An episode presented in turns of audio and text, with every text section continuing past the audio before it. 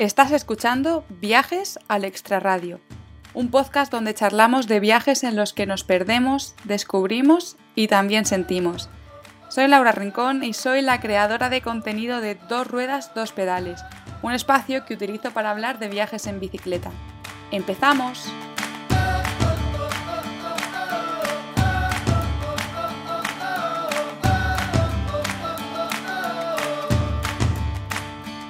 Bienvenidos y bienvenidas a un nuevo episodio del podcast. Hoy hablo con Bea Farto, a quien posiblemente conozcáis como Birkin and Backpack. Bueno, Bea es una viajera que a sus espaldas tiene muchísimos países. Ella empezó así a hacer un viaje grande con una vuelta al mundo de la que he hablado con ella en la entrevista que le acabo de hacer ahora mismo. Ella nos cuenta dónde estuvo, cómo fue capaz de hacer ese viaje, cómo tomó, la decisión, por qué, y nos cuenta alguna que otra anécdota. Después de esa vuelta al mundo vinieron muchos más viajes, también bastantes viajes de largo recorrido, y después llegó el COVID. Durante el COVID la mayoría de la gente se quedó en casa, no pudo viajar, y bueno, esa, esa parte ya nos la sabemos. Bueno, pues Bea precisamente desde que llegó el COVID en marzo de 2020 ha viajado muchísimo y en este episodio del podcast también nos cuenta cuáles han sido esos viajes, dónde han sido y bueno, qué, le ha ido pasando ¿no? con esto del coronavirus y cómo ha sido visitar ciudades tan emblemáticas como Roma, que habitualmente están abarrotadas de turistas, cuando estaban prácticamente desérticas. Así que ahí vamos con la entrevista. Vamos a darle la bienvenida a Bea Farto. Hola Bea, bienvenida al podcast. Hola, ¿qué tal? Muchas gracias. Bueno, yo conocí a Bea en la jornada de los grandes viajes.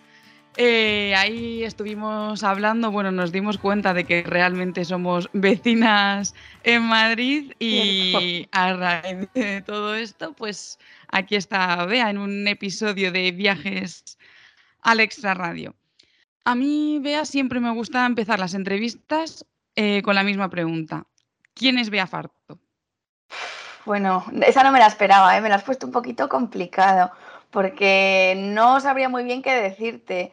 Eh, a ver, viajera, desde luego. O sea, desde muy pequeñita, yo me, o sea, mis amigas siempre me han llamado la Willy Fogg y con los años esto ha ido a más, a más, a más. Entonces, bueno, te podría decir un poco de, pues un día fui enfermera, otro día fui abogada, mm, trabajé en cooperación, en derechos humanos, en, una en un despacho de abogados, pero eso no me define mucho. O sea, yo creo que si te, si te tengo que decir quién soy, pues desde luego viajera, inquieta, eh, nómada, culo de mal asiento, como quien dice. O sea, yo creo que eso es como lo que más me, me caracterizaría. Un culo inquieto. Sí, la verdad es que sí.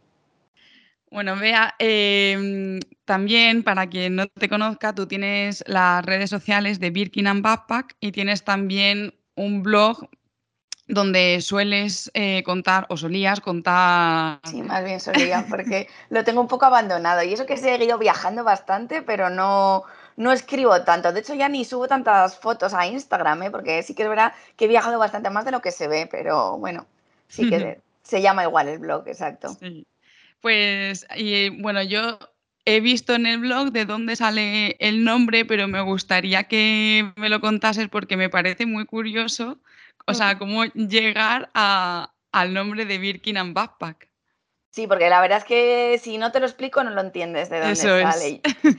Pues a ver, la idea eh, surge porque, bueno, yo llego a un momento de mi vida que tengo como una pequeña crisis existencial, llevaba muchos años trabajando en Latinoamérica, decido irme a Londres, no me gusta, y entonces digo, bueno, pues ya es hora de volverme a España. Pero antes de volverme a España, eh, me quería ir a dar una pequeña vuelta al mundo y de mochilera. Pero bueno, ¿qué pasa? Que yo no había hecho un viaje de mochilera en mi vida, había viajado muchísimo pero jamás de mochilera. Y a lo mejor, pues sí, cuando fui a la India me fui con mi mochila, pero en plan una mochila que debía pesar como 40 kilos, me llevaba 15 mm, pares de zapatos, el secador, las planchas del pelo, o sea, cero minimalista. Entonces, pues nada, les digo a mis amigos, no, pues he decidido que me voy a ir a dar la vuelta al mundo de mochilera. Y pues me dijeron, pero hija, con lo pija que eres, o sea, así dicho, pero ¿dónde vas a ir tú de mochilera? Entonces, eh, se me ocurre la idea, pues, como una plasmación de lo que era yo antes y lo que fui después, porque sí que es verdad que durante y después de la vuelta al mundo cambié muchísimo. Y pues eso, si antes iba súper arreglada por mi trabajo, eh, me encantaban los bolsos, la ropa, pues durante la vuelta al mundo y después, pues han sido cosas que ya me han, me han dejado de gustar y pues que ya no, no me llaman para nada la atención, que me di cuenta de que viajando no te hace falta nada y para vivir mm, tampoco. Entonces, pues eso, es como Birkin es un, un bolso muy famoso, súper caro, que conste que no tengo ninguno, pero bueno, era como que era muy sonoro y que es como uno de los bolsos más representativos de Hermes. Bueno, ya es demasiado entrar en detalle, pero era eso, como mi yo de antes, eso de mi bolsito, mis tacones, y mi yo de después, que es el backpack, la, mochila en, en inglés. Entonces, no sé, me parecía sonoro. Luego es muy complicado porque cada vez que le tengo que decir a alguien cómo es mi Instagram, nadie se acuerda, pero bueno, ahí es la idea. Bueno, eso, eso pasa mucho con los nombres, que luego dices, ¿por qué le puse este nombre? Si es que es súper complicado, pero bueno. De hecho, yo eh, para informarme estuve buscando Birkin en, internet porque no sabía que era un bolso, porque yo no entiendo nada de moda, la verdad. No sabía que era un bolso ni nada, y cuando lo vi dije, hombre, mira qué bolso más mono. Bueno, yo no te diría que es de los que más me gustan, ¿eh? O sea, porque tampoco, íbamos, y jamás me compraría un bolso que vale lo que vale ese. O sea, me parece tirar el dinero, no, lo siguiente. Pero, no sé, me pareció sonoro el nombre y ya te digo que como es como súper icónico, si te gusta la moda, pues sí sabes lo que es, pues por eso le puse el nombre. Le podría haber puesto también Chanel and Backpack, pero no sonaba igual o no sé. Me parecía que quedaba más bonito así. Sí, ahí la, la B y la B queda, queda bonita. Bueno, vamos a empezar ya a hablar de viajes. Eh, como decía, nosotras nos conocimos el día de las jornadas de grandes viajes y cuando, bueno, estuvimos hablando y me contaste todos los viajes que habías hecho últimamente con todos estos tiempos raros que han corrido y, y vamos, yo me quedé alucinada. Entonces, me gustaría que en la entrevista abordásemos eso, pero antes eh, me gustaría que me hablases de tu vuelta al mundo, porque tú empezaste, como ya has dicho, a viajar de mochilera con la vuelta al mundo. Si no me confundo, eh, visitaste 14 países. ¿Por qué decidiste hacer este viaje? Em, bueno, como he comentado al principio, fue eh, en un momento de crisis existencial que no sabía qué hacer con mi vida y como era algo que siempre había tenido en mente, decidí que ese era el momento perfecto para hacerlo. Pues era como, ya me quiero asentar, llevaba años mudándome casi, casi anualmente o cada año y poquito, me cansaba de todo, me iba a un sitio, me aburría del trabajo, me aburría del lugar. Y entonces me gustaba viajar, pero dije, hombre, yo creo que ya puedo viajar de otra manera, no de mudanzas. Y entonces, como en ese momento no sabía muy bien qué iba a hacer, pues dije, bueno, pues ahora o nunca. Quería también como hacer una búsqueda interior, ver cuál iba a ser la siguiente etapa de mi vida. En teoría iba a ser para quedarme en Madrid, pero no sabía muy bien haciendo el qué.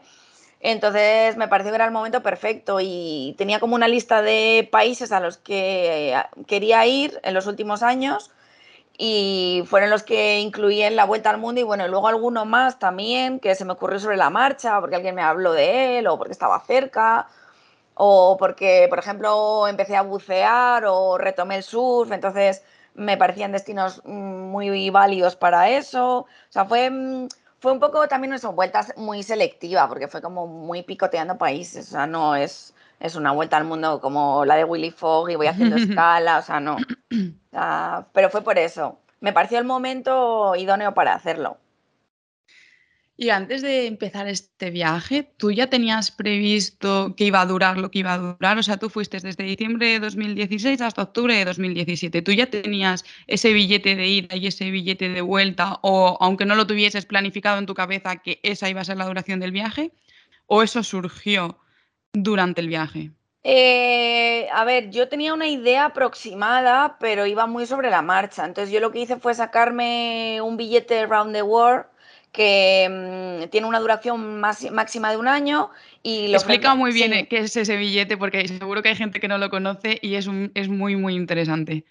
Pues bueno, es un poco complicado, pero así a grandes rasgos, eh, la gran mayoría de las alianzas aéreas lo ofrecen.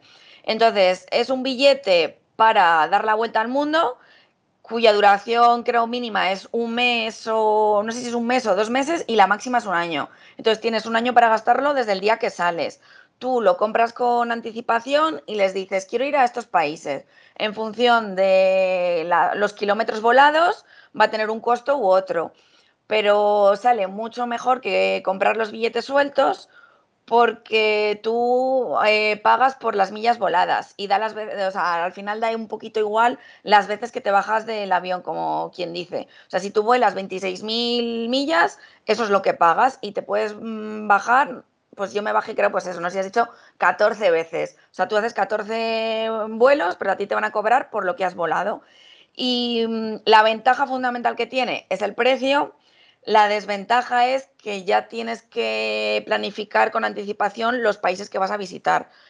Y luego otro de los, grandes, bueno, hits, iba a decir yo que es un poco pedante. Una, una de las ventajas que yo lo encontré es que es flexible en cuanto a fechas.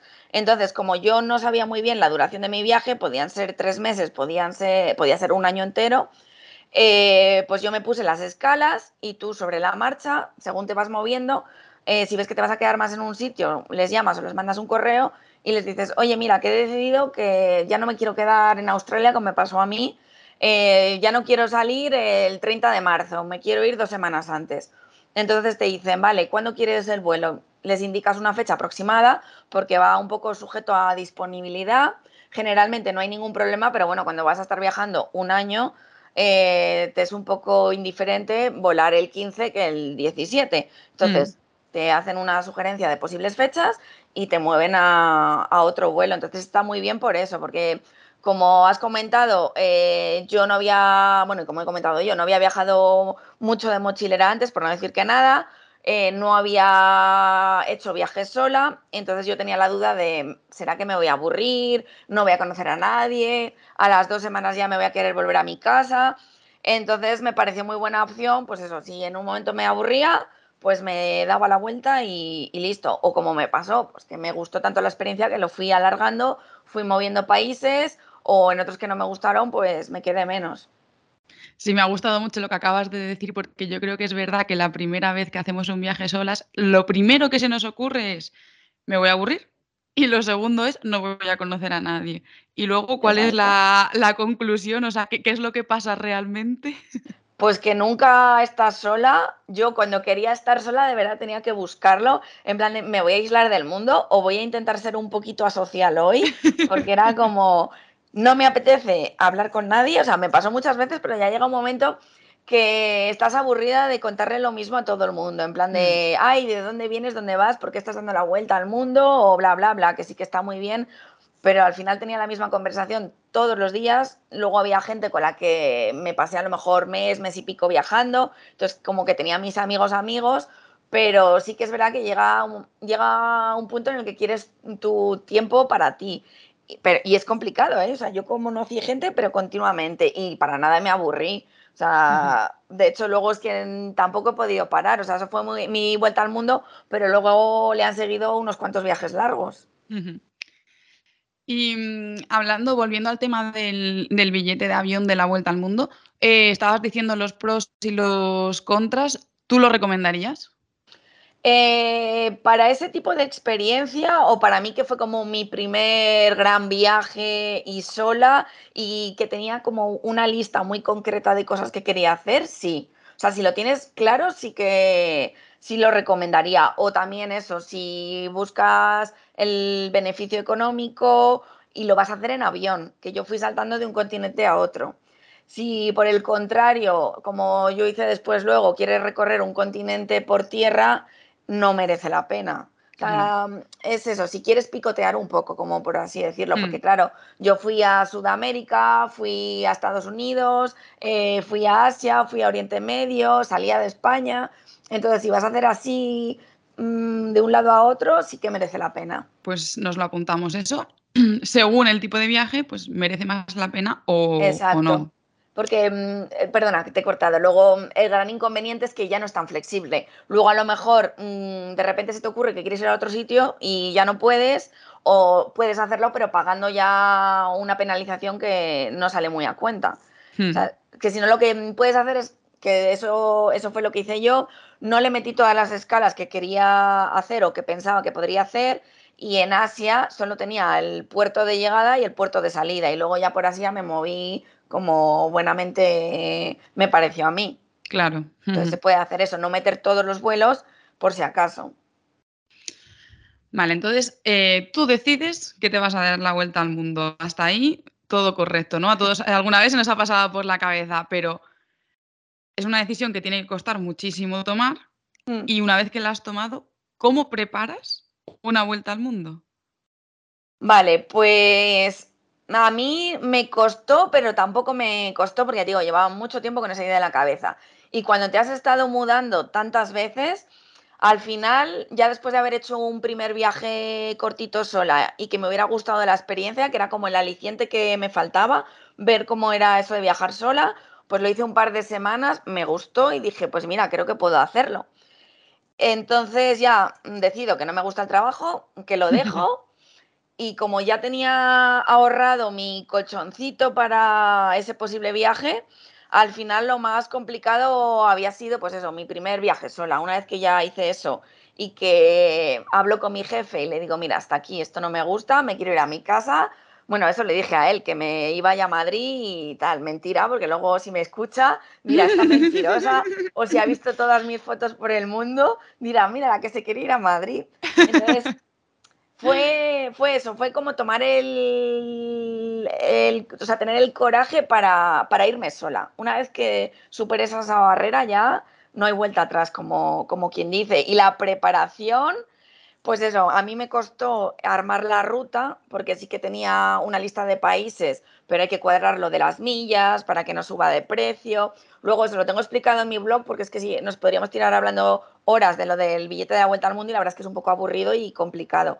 Pero bueno, me costó armar el billete y luego la mochila, por lo que te digo, que yo no sabía viajar ligera y me había puesto de tope, no sé si eran 12 o 14 kilos y con eso me fui. O sea, es como iba, armaba la mochila, me pasaba de peso, entonces la tuve que rehacer mil veces hasta que pesaba lo que yo creía que, que debía pesar. ¿Y llevabas ropa de invierno y de verano? ¿Y ¿Fuiste buscando siempre el verano?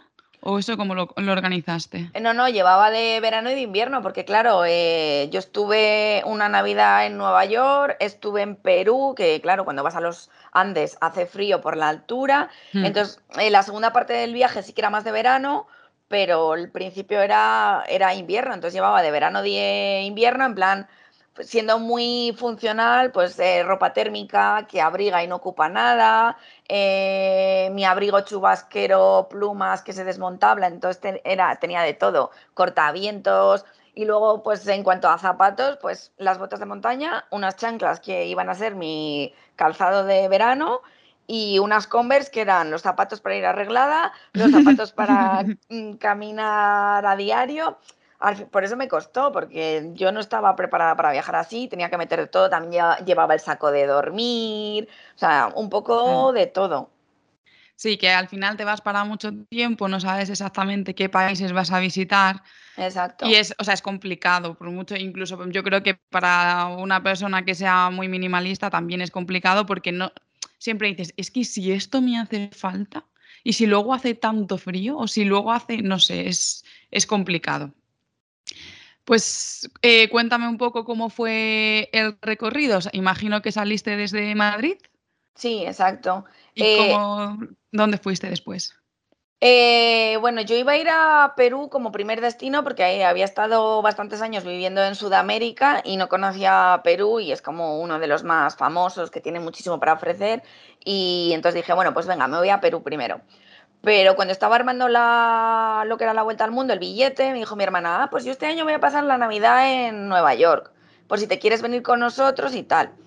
Entonces le dije, bueno, pues lo miro a ver. Entonces, bueno, metí luego Nueva York como de extra, pues por lo que he comentado de que tú puedes volar tantas millas y al final las escalas son gratis entre comillas. Entonces, como me salía gratis meter Nueva York, pues también fui a Nueva York a pasar la Navidad con mi hermana. Eh, después de ahí salté a Los Ángeles, pero bueno, salté a Los Ángeles porque tenía la idea de ir a Nueva Zelanda y Australia, que nunca había estado en, Oceanía. Entonces eso, hice Nueva Zelanda, hice Australia, de ahí ya di el salto a Asia y para ir a Asia pues llegué a Singapur, que bueno, lo que he comentado, que en Asia solo metí el puerto de entrada y luego mi salida iba a ser por Tailandia, porque sí que tenía idea de hacer bastantes cosas por Asia y no quería atarme ni al tiempo ni a las escalas. Eh, luego, ¿qué pasó? Por ejemplo, cuando estuve en Australia, que ya lo he comentado antes, pues no me gustó tanto como yo pensaba. Mi idea era estar como mes y pico, dos meses, y a las tres semanas ya casi me quería marchar. Entonces, eh, yo había estado el año anterior en Japón y me había encantado y dije, ah, pues mira, si llego para la época de la floración de los cerezos en flor, me voy a Japón. Entonces, como me marché antes de Australia, justo coincidía que llegaba a Japón, entonces ahí sobre la marcha, al poco de llegar a Singapur, encontré un vuelo barato, bueno, con no sé cuántas escalas, porque hice, escala en Taiwán, hice escala en Corea mm, y, llegué a Japón, vi la floración de los cerezos en flor. Luego ya sí que seguí viendo los países que yo tenía un poco marcados en mi lista, pues después de eso, ver Corea, ver Taiwán, quería ir a Filipinas para aprender a bucear que yo tenía la idea de ir a, Filipinas, pero no a bucear. Y como ya bastante gente que me había encontrado de los meses previos del viaje me había comentado que era un paraíso, dije, pues según llegue a Filipinas, lo primero que me voy a hacer va a ser sacarme el paddy. Y entonces hice, eso. Eh, pues, ¿qué pasó? Que me encantó el buceo, yo tenía en mi cabeza que iba a estar en Filipinas un mes, al final fueron casi dos, pues por la gente que fui conociendo, porque el buceo era espectacular, bueno, porque me lo pasé súper bien, porque luego al mm. final Filipinas es casi todo playa, a mí la playa me aburre bastante, o bueno, me aburría en ese momento, salvo eso, si voy a bucear, si voy a surfear, entonces pues eso, alargué mi estancia ahí, eh, luego de Filipinas, eh, bueno, hice varias escalas en Tailandia y en Malasia, que tenía amigos, tampoco voy a entrar mucho en detalle porque además ya había estado y tampoco es que hiciera nada súper interesante. Me fui a Myanmar, que eso tampoco lo tenía metido en la vuelta al mundo, pero eso es una vez que llegas a Asia, tanto los autobuses como los trenes en otros países, los vuelos internos son baratísimos. Entonces, pues vía Malasia con AirAsia, los vuelos, yo no sé si me costó 12, 12 dólares o tirado. Volar ahí, pues estuve un mes entero en, en Malasia, que era lo que me, me permitía el visado. O sea, llegué solo con vuelo de ida, en teoría tienes que tener el de salida, pero no lo tenía. Conocí a una chica el primer día y como nos cuadraba más o menos la ruta, pues con ella estuve todo el mes hasta que nos despedimos el último día en, en Malasia. De ahí, así a última hora, metí Sri Lanka, me tiré también otro mes. O sea, bueno, es que realmente no sé si quieres que te cuente un poco países, porque eso es como un poco, yo creo, tedioso, o un poco como lo que más me llamó la atención de cada sitio. Sí, eso, o sea, yo quería saber que, vamos, que la gente se enterase de qué, cuál fue el recorrido, pero ahora sí que te voy a preguntar por alguna hmm. anécdota, alguna cosa en particular. Incluso no sé si sabrías quedarte con uno de esos países de la vuelta al mundo en ese momento, porque luego igual eh, uno de los que más te gustó hoy en día eh, has visitado de nuevo otros y a lo mejor has cambiado de opinión, pero en ese momento... Con uno solo no me podría quedar. Yo te diría que a lo mejor con tres. Y, o sea, por ejemplo, en ese momento Perú porque, bueno, yo lo he dicho muchas veces, a mí no me gustaba el campo, o sea, yo cambié mucho con, ese viaje y en Perú empecé con los trekkings, o sea, fue la primera vez que me puse unas botas de montaña, de hecho, yo las llevaba nuevecitas, me las compré antes de salir y, las estrené llegando a Machu Picchu, o sea, para subir la, la montaña del Machu Picchu. Entonces, yo de Perú recuerdo lo mal que yo lo pasé subiendo esa montaña por el vértigo que tengo. Pero bueno. Ostras, claro. Sí, sí, lo pasé muy mal porque me bloqueé, no subía ni para arriba ni para abajo. Pero, pero pese a esa mala experiencia, entre comillas, me empezó a, fascinar la montaña. Luego, cuando llegué a Nueva Zelanda, me tiré un mes entero haciendo trekkings casi cada día. Y ya no solo de un día, sino de, de cuatro y cinco días. Y sola.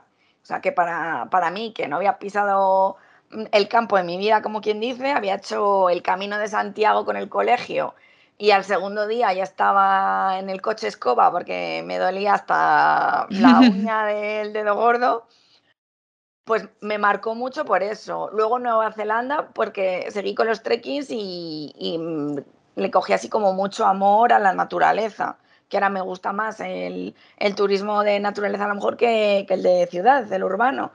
Y luego te diría, bueno, ya van dos, pues a lo mejor son tres, cuatro, porque Es normal, es normal. Yo nunca me, cuando me hacen esa pregunta digo, con uno solo no me puedo quedar. Así que adelante. Luego Myanmar por su gente, que para ser Asia eh, el país tenía súper poco turismo, entonces la gente era encantadora, como muy pura, no sé, me pareció muy bonito, como la gente, o sea, un amor. Y también por lo que viví, o sea, y luego Filipinas... perdona, pero en esas fechas eh, Myanmar debía de acabar de abrir las fronteras, además, ¿no? Más, más o menos. Eh, bueno, fue como una ventana porque abrió al turismo un poquito antes, volvió a cerrar otra vez. Ah, vale. Sí, yo cuando estuve eh, había vuelto a abrir y llevaba una temporada y luego después tuvo que volver a cerrar por todo lo, que hubo de las revueltas y los conflictos en el, en el norte. Entonces yo pillé ahí como una ventana. Ya tenía, tenía ya algo de turismo, pero vamos, nada que ver con todos los países de alrededor. no había, de hecho, hostels para mochileros, o sea, había días que no veías a ningún extranjero. Bueno, es que eso también es una experiencia y además cuando estás en Asia que hay turistas en todas partes y mochileros en todas partes y ir a un país en el que sea totalmente diferente dices, ostras, tiene que ser alucinante. Es una pasada, sí, sí, o sea, verlo así. Ah, bueno, eso es casi comparable a haber viajado en tiempos del COVID, más o menos. Total. Ahora te voy a preguntar por esto también. Bueno, entonces, perdón, es que te he cortado. Me estabas diciendo que en Myanmar me ibas a decir un último que también eh, te había marcado mucho. Eh, Filipinas, porque también eh, me encontré con el buceo y empecé a tener una nueva afición y por la gente que conocí, que ahí fue un grupo tras otro, un grupo tras otro. O sea, ahí sobre todo por la gente, más que nada extranjeros, pero por, mm. por todos los amigos que hice. Y durante este tiempo ibas durmiendo, en, eh, por lo que has dicho, entiendo que en hostels y mm, en sitios así, pues especializados o dedicados para, para mochileros. Eh, sí, en su gran mayoría sí, me fui quedando en, en, hostales y sobre todo en cuartos compartidos, que esa es mm. otra. Pues yo antes que no iba de mochilero, de mochilera, mucho menos dormía con 20 personas en el cuarto, que llegué a dormir en algún sitio. O sea, a lo mejor mm, intentaba quedarme en un cuarto pequeñito, pero eran como habitaciones de mil personas. Pues nada, y me daba igual al final. Entre lo poco que dormía eh, que estaba ahí como súper emocionada haciendo cosas, conociendo gente, pues al final siempre me acostaba la última, me levantaba la primera y, y, me dio igual. Sí que es verdad que al final ya, que también añadí Indonesia, que no lo he comentado, a mayores, yo ya había estado en Indonesia dos veces y al final del todo pues encontré un vuelo muy barato y lo añadí para ir a bucear. Ahí ya que estaba muy, muy cansada, sí que me quedé como en casitas particulares o me quedé como en un pequeñito hotel boutique más, más mono, ya porque lo que hemos comentado antes, que al final no estás nunca sola y menos si te vas quedando en hostels que conoces gente cada tres minutos. Entonces ya era como, quiero estar un poco tranquila, hacer lo que a mí me apetezca, coger a lo mejor mi moto, mi tabla de surf y solo dedicarme a eso, o agarrar un libro y estar aquí tranquila leyendo. Entonces, pero sí, la gran mayoría fueron, fueron hostels en habitación compartida. ¿Y qué fue lo que más te sorprendió de la vuelta al mundo? Pues creo que yo misma, fue, o sea, me sorprendí de mí misma, de, pues eso, de cosas que yo pensaba, vamos, estaba 100% segura que no me gustaban o cosas que no iba a hacer en mi vida, las hice, pues eso, a mí no me gustaban los animales, jamás me había planteado bucear, yo decía, ¿para qué? pero si es que me meto en el mar, la gente hace snorkel y a mí lo de mm, ver pececitos me aburre, no, pues jamás hubiera pensado eso, que me iba a gustar bucear o que iba a ser capaz de superar el vértigo y no solo subir una montaña, sino subir muchas más, o de a lo mejor quedarme tirada porque pierdes un tren, un autobús y te sacas las castañas del fuego y tú ves cómo vas a llegar a los sitios. O sea, yo nunca he sido muy miedosa por eso, porque ya me había mudado muchas veces, había vivido en países calientes, entre comillas, pues en, en Colombia o en Panamá o en la India.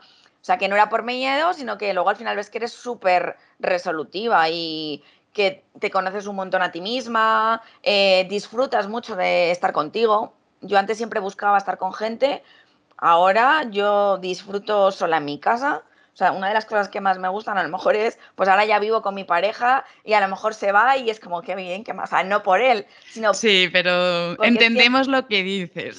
Es, es tiempo para ti. Yo disfruto mucho con la soledad y eso, porque he descubierto muchas cosas sobre mí misma. Entonces yo te diría que lo que más me sorprendió es mm, descubrirme a mí y, y saber cosas de mí que no sabía. Yo creo que es que lo que hace un viaje así más largo y sola es descubrirte y ver que todos esos límites que tú te pones en tu vida normal, ¿no? En tu vida habitual, en tu rutina, te los estás poniendo tú, pero que realmente eres capaz de cruzarlos y, y vamos, y, y, conseguir hacer muchas cosas que, como tú dices, jamás habrías pensado que eras capaz de hacer. Pues vea, si te parece, vamos a darle un giro a esta conversación y vamos a hablar de estos viajes que vinieron después, pero no podemos hablar de todos porque has viajado muchísimo. Así que vamos a centrarnos. A mí me gustaría que nos centrásemos desde que llegó el COVID, desde marzo de 2020, porque desde esa fecha has viajado un montón hmm. para la situación que, que hemos tenido y lo que tú dices, viajar en tiempos de COVID, en donde los países y los destinos estaban prácticamente vacíos de turistas, tiene que ser eh, increíble. Así que cuéntame un poco cuáles han sido esos viajes que has hecho.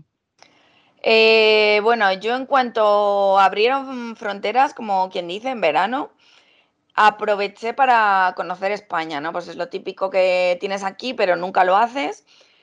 Y bueno, eh, como he comentado antes, yo había intentado hacer el camino de Santiago de pequeña con el colegio y vamos, fue un completo fracaso. Entonces dije, a ver, mm, te has hecho trekkings de siete días en la Patagonia, mm, en Nueva Zelanda, pues voy a hacer el camino de Santiago. Entonces mi primer viaje eh, en pandemia fue hacer el camino de Santiago portugués desde Oporto. Entonces fueron dos semanas y luego aprovechando, bueno, llegué un poco antes para estar unos días en Portugal, hice el Camino de Santiago eh, y aprovechando conocí Galicia y luego también me fui a Asturias, que creo que Asturias ese verano fue el destino de moda porque todo el mundo fue a Asturias. Y bueno, yo que no había estado nunca en el norte, pues aproveché, ya es un, es un pecado. Te veo la cara que pones y es como. es que a mí el norte me encanta. Ya, ya, ya, ya. Y más, bueno, es que yo no sé cómo no había ido antes, porque a mí me gusta el frío, no, odio el calor. Para mí ese es el verano perfecto, en plan de veintipocos grados, chaquetita por la noche. Sí. se come súper rico, los paisajes son espectaculares, pero claro, a mí antes no me gustaba la naturaleza, entonces yo qué iba a hacer ahí, o sea, o eso pensaba yo, que no me gustaba. Entonces, bueno, eh, fui a Asturias, luego, pues yo qué sé, destinos de, playa, Alicante, la Costa Dorada, la Costa Brava, bueno, y eso fue más en, por España. Eh, luego llega un momento que, bueno, un familiar cercano eh, tuvo COVID, entonces, claro, por contacto estrecho me hacen la prueba y, bueno, pues me hacen la PCR y doy negativo. Yo, en teoría, ese día me iba a ir a Barcelona por la noche, si daba negativo pero dije, ¿qué Barcelona? Si me han hecho una PCR, voy a aprovecharla y me voy, me voy a otro sitio, ¿no? Ya que la tengo, porque claro, en ese momento te pedían PCR para entrar en cualquier sitio y era el momento en el que las PCRs costaban como 170 euros. Hmm. Y me la habían hecho gratis, digo, voy a mirar vuelos. Entonces me pongo, me pongo a mirar. Improvisación a tope. total, Y es que además ya tenía la mochila hecha, porque es que yo me iba a ir a Barcelona. Entonces digo, bueno, pues voy a mirar. Y veo un vuelo a Roma eh, pues como a las 5 horas por 6 euros. Digo, ya está. Sí, sí. Por eso digo que es que viajar en tiempos de COVID, o sea, yo me repito no haberme movido más, porque fue 6 euros volando el mismo día. Total, que me busqué un alojamiento, encima también baratísimo. O sea, claro, en, ese momento a mí me daba miedo quedarme en hostels por todo el tema del COVID. Yo ya lo había mm. pasado, pero entre que había muchos que no estaban abiertos. a mí me daba miedo porque yo sí que lo pasé un poco mal con el primer COVID. Entonces, pues me busqué un alojamiento en el centro de Roma, yo sola, 30 mm, euros. Que ese mismo alojamiento ahora está como en 150. Alucinas. Sí, sí, sí. Total, que me fui a, claro, no había turismo, me fui a Roma y ya aprovechando que estaba en Roma, pues dije, bueno, pues ya que estoy aquí, ya he entrado, voy a recorrer todo lo que me queda de, Italia. Bueno, no todo, pero como cosas que yo, yo tenía ganas. Entonces de, de ahí me fui al sur, tenía, desde hacía bastante tiempo, quería conocer Puglia y estuve casi un mes en Puglia, pues iba recorriendo pueblitos, claro, va sola, a mí ahora me gusta mucho, digamos, el slow travel, yo antes iba muy a mata caballo, en plan pim, pam, fuera, ves lo típico y ya, a mí no, ahora me gusta quedarme, si un sitio realmente me atrae, me quedo, vuelvo a ver lo mismo una y otra vez, me voy a los mercados locales, hablo con la gente, hago otro tipo de cosas que no es el típico turismo de, de vacaciones, también porque tengo tiempo, eso sí, pero bueno, pues eso, estuve casi un mes en Puglia. De Puglia dije, no, pues me voy a ir a, mm, Campaglia, que es la, región de Nápoli. Pues me voy a Nápoli y de repente ya se empieza a escuchar que hay una segunda ola de COVID muy fuerte, no sé qué, y todo como que empieza a cerrar otra vez. Y entonces yo no tenía intención de irme, pero me pongo a mirar vuelos y de repente que han quitado todos los vuelos a Madrid.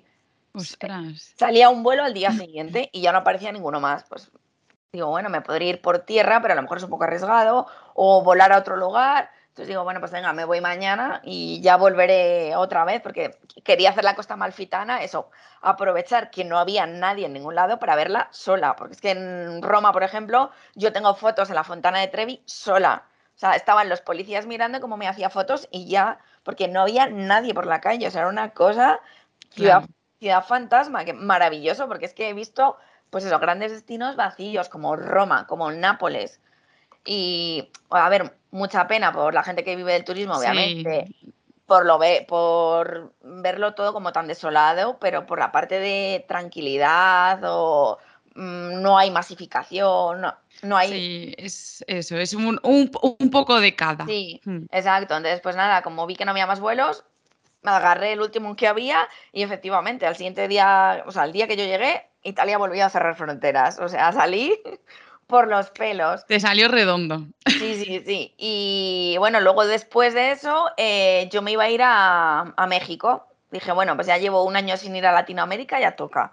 Porque es como, después de vivir en Latinoamérica, como que engancha mucho y es como la amas y la odias a la vez, ¿no? Porque es como, yo me cansé de vivir allí, pero soy incapaz de que pase más de un año sin volver o a México o a Colombia, o sea, como que Además, las fronteras de México abrieron al principio prácticamente y han estado siempre abiertas, entonces ha sido un destino ideal para, para poder ir, porque no, había problemas para, para, entrar. No había problemas para entrar, no pedían absolutamente nada, que era como, o sea, ni, ni pasaporte COVID, ni test, nada.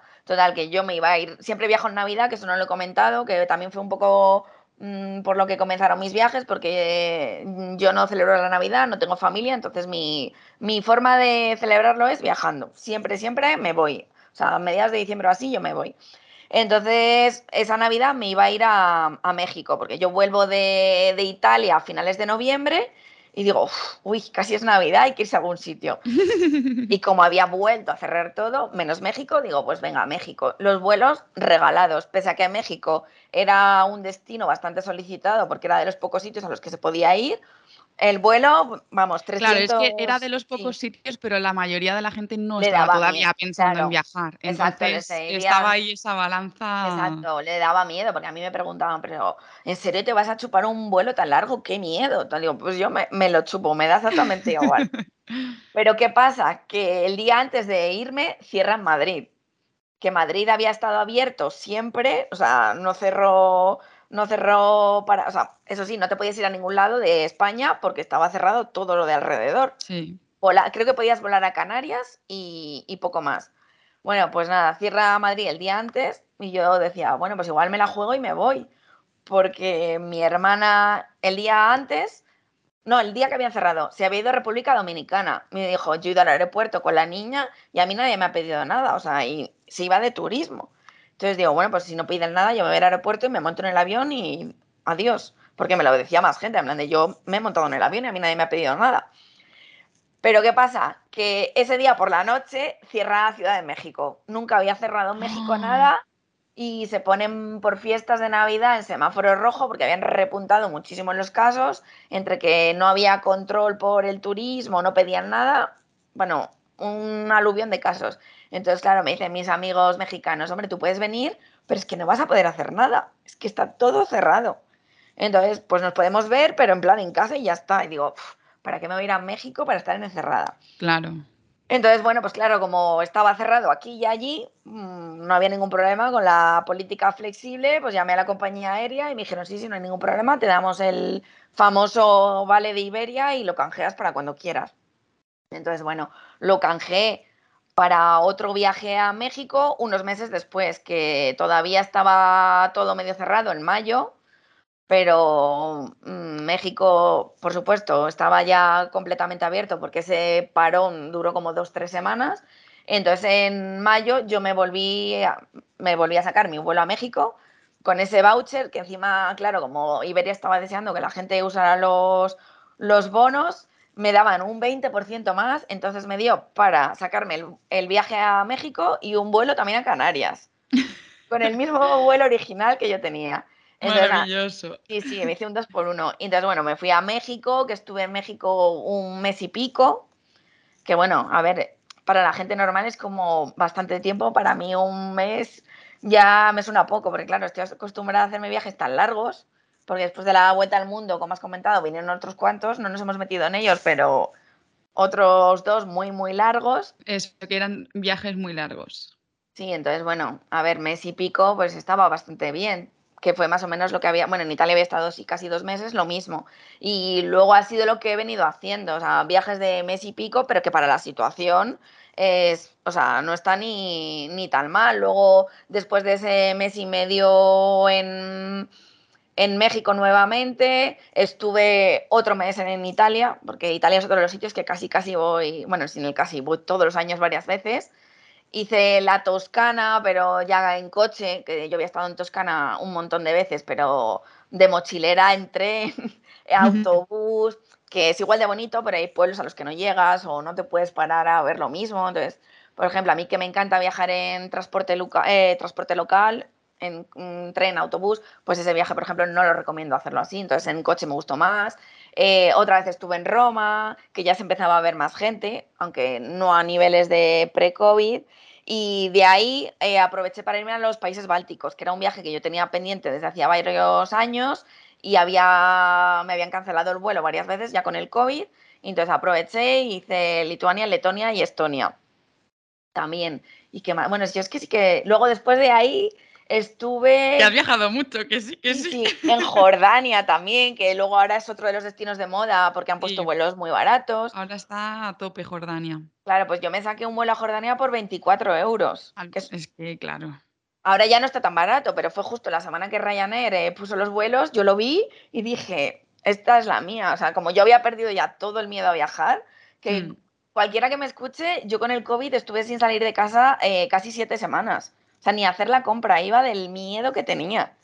O sea, y no sé, de repente hice un clic y en cuanto abrieron fronteras, yo me fui y vamos, pues eso, no me he movido. O sea, todo lo que me han dejado y más he viajado. O sea, y, y más creo que tendría que haber viajado. Y no te arrepientes para nada. No, no, no, para nada, para nada. Luego he vuelto a estar otros dos meses en México, que ahí me volví a coger el COVID y bueno, pues pese a haberme cogido otra vez el COVID, ya no fue como la primera vez, lo pasé más leve, entonces bueno, pues dije, ya es como una, una gripe fuerte, que sí que estuve que estar en la cama, pero a haberme agarrado otra vez el COVID por ahí, pues también es verdad, ya estás vacunado, ya casi lo ha pasado todo el mundo, no es lo de la, lo de la primera oleada, ya está más normalizado todo. Entonces, sí, sí, yo, yo no he parado al final. O sea, para hacer época COVID, vamos, mucho, mucho viajado, no me quejo. Te lo has montado genial. O sea. y vea tú con qué te quedas. ¿Con viajes largos sin fecha de retorno? ¿O con viajes un poco más cortos, eh, sabiendo la fecha en la que vas a volver a casa? Eh, yo me quedo con viajes solo de ida y improvisar sobre la marcha, pero claro, depende un poco de las circunstancias personales. O sea, hay muchos factores. Ahora, por ejemplo, yo no me veo haciendo otra vez la vuelta al mundo, ni el ritmo que yo seguí, que era frenético, de dormir 3-4 horas, pero en ese momento, o sea, todo tiene su tiempo y su lugar. Claro. Pero sí, si tengo que decidir, pues eso, a mí ahora me gusta ir con calma, si un sitio me gusta me quedo, si no me voy, y improviso muchísimo, según lo que veo, voy sin ruta, sin plan. Entonces, si puedes, vamos, yo lo se lo recomiendo a todo el mundo, o sea, es una experiencia Vamos, que te cambia la vida, no, lo siguiente. Sí, y se disfruta muchísimo. Muchísimo. Pues vamos a pasar ahora a una sección del podcast a la que he llamado minuto y medio. Y entonces hay un minuto y medio para hacer preguntas y que me las respondas. Un minuto y medio en total para todas, ¿vale? O sea, son respuestas muy cortas.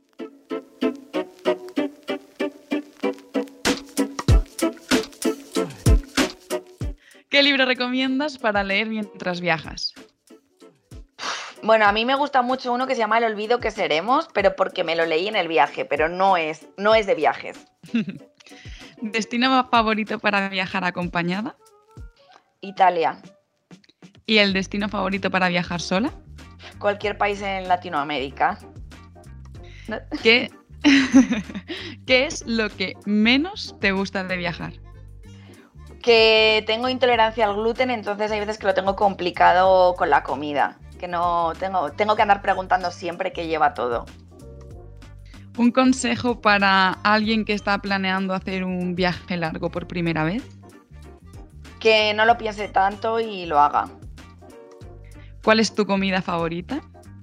Eh, las verduras. ¿Y qué es eso que no te has atrevido a probar? Eh, algún tipo de insecto, tipo rollo arañas o gusanos. Sí que he probado, por ejemplo, los grillos, pero algún insecto ahí raro en Tailandia. ¿Dónde viajarías de nuevo sin dudarlo? Eh, a Latinoamérica. De hecho, lo sigo haciendo todo el tiempo. ¿Y qué destino no visitarías de nuevo?